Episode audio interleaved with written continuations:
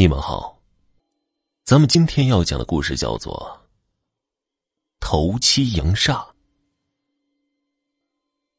一座灵堂之内，棺木之前的牌位上赫然写着李安的名讳，而一位身穿重孝的女子正坐在棺材之前，呜呜的痛哭。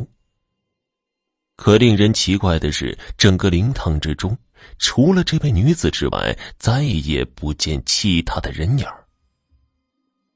原来，这位女子正是死者李安的妻子，而今日是死者死后的第七天，民间传说中的头七迎煞之日。按照老规矩，头七迎煞，死者的灵堂之内只能摆上各种的贡品酒食。但一定不可以有活人，即便是父母子女这样的至亲，也必须回避。但李安生前与妻子的感情实在太好了，所以李安一死，他的妻子就跪在他的灵前，整整哭了七天。即便到了头七迎煞的日子，任凭他人苦劝，仍然不肯离开。她只是希望能在李安被下葬之前多陪丈夫一些时日，所以，哪怕仅仅是一个晚上，对于她来说也是宝贵的。李安的妻子哭着哭着，也有些累了，迷迷糊糊的处在半睡半醒之间。这个时候恰好是二更时分，传说中鬼门打开的时间。已经闭起了眼睛的李安夫人，并没有发现，窗外一阵阴风刮过，原本皎洁的月光已经被乌云遮盖的严严实实。如果有其他还算清醒的人站在灵堂之内，甚至可以感觉到灵堂之中的温度都仿佛降了下来，一阵阵刺骨，让人忍不住浑身战栗。气温越来越低。光线越来越暗，阴风的怒吼之声也越来越大。这个时候，就连已经哭晕过去的李安夫人都感觉不对了。他揉了揉自己早已肿胀的眼睛，朝四周看去，突然发现墙角处不知何时多了一滩黑乎乎的污迹。不对，那不是污迹。因为李安的妻子，即便昏花着眼睛，在暗淡的灵堂烛光之下，也仍然可以看出那滩黑影似的东西，仿佛在蠕动。难道这就是传说中的煞神？李安的妻子不由得站起身来，那滩污迹似的黑影不断的伸展着，渐渐的，竟然从地上鼓了起来。而这个时候，灵堂中的烛火也突然变成绿色。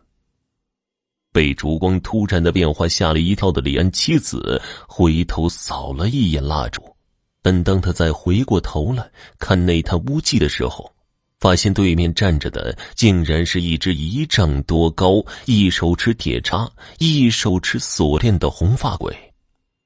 那鬼怪圆睁着双眼。正用铁叉插着棺木之前的贡品大吃，而另一只手所牵的锁链竟然套在李安的脖子上。李安的妻子吓坏了，赶紧再朝棺中看去，发现李安的尸体仍然好好的躺在棺木之中。他这才知道，那煞神所牵的原来是丈夫的魂魄。眼看着红发鬼已经吃罢了贡品。牵着丈夫就往外走，而丈夫却死死的抓住棺木之前的供案，很是痛苦的挣扎。李安的妻子也不知哪里来的勇气，冲上前去，一把将丈夫抱住。一时之间，刺骨的寒冷让她差点叫出声来。可即便是这样，想到丈夫将要被那红发鬼拉出去。就从此阴阳阻隔，再不能相见。李安的妻子仍然忍住那种难以忍受的寒冷感觉，紧紧抱着丈夫不肯松手，甚至还一边痛哭一边大声的叫喊起来。随着他的呼救，李安的子女们也纷纷跑入了灵堂。可能是因为人多阳气太旺，李安的妻子眼看着红发鬼的身影变得虚无起来，而牵引着丈夫的力气也变小了。这下李安的妻子有了信心，继续拼命的叫人。随着人越聚越多，那红发鬼终于坚持不住了，怒嚎一声，重新变成了地上的一块阴影，然后随之消失。而灵堂之中蜡烛的火焰也恢复了正常。这个时候，李安的妻子才发现一直在自己怀中的丈夫已经不见了。她赶忙跑回棺材旁边，用手摸了摸丈夫的胸口，却惊喜的发现丈夫那早已不再跳动的心脏又微弱的跳了起来。李安的妻子赶紧招呼儿女们，将李安从棺木之中抱了出来，重新的放到床上，然后又是喂姜汤，又是家人中了。过了一段时间，李安竟然奇迹般的复活了。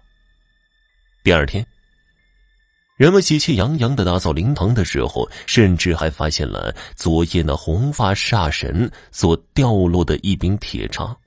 只是白天看去，那不过是一只纸糊的铁叉而已。就这样，李涵与自己的妻子又幸福的生活了二十年。直到李涵妻子六十多岁，有一次出门去城隍庙烧香，在庙后茅厕旁边的墙角处，竟然又见到了那红发煞神。只是这时他的样子很是凄惨，骨瘦如柴不说。还被数道锁链锁在地上，脖子上戴着个大大的铁枷，跪在那里有气无力的呻吟。就在李汉的妻子吃惊的时候，那红发煞神突然抬起头来，直瞪瞪的盯着他看了一会儿，然后发出一声哀嚎：“啊，是你！就是因为你让我勾魂不成，有违名律。”到如今已经被加号了二十年，不知受了多少苦。今天既然又碰到你，我一定不会放过你。李汉的妻子听了这如同诅咒一般的怨恨话语之后，厕所也不敢上了，急忙跑回家中。可是第二天，人们就发现他还是死在了自家的床上。李汉夫妻的感情竟然深到。能让一位柔弱妇女战胜对于鬼神的恐惧，实在不是什么山盟海誓这样的词语可以形容的。而在他的一番努力之下，李涵竟然死而复活，恐怕也是他们夫妻之间的感情感动了上苍。不然，为什么就连来勾魂的煞神都受到了惩戒，被加了二十年？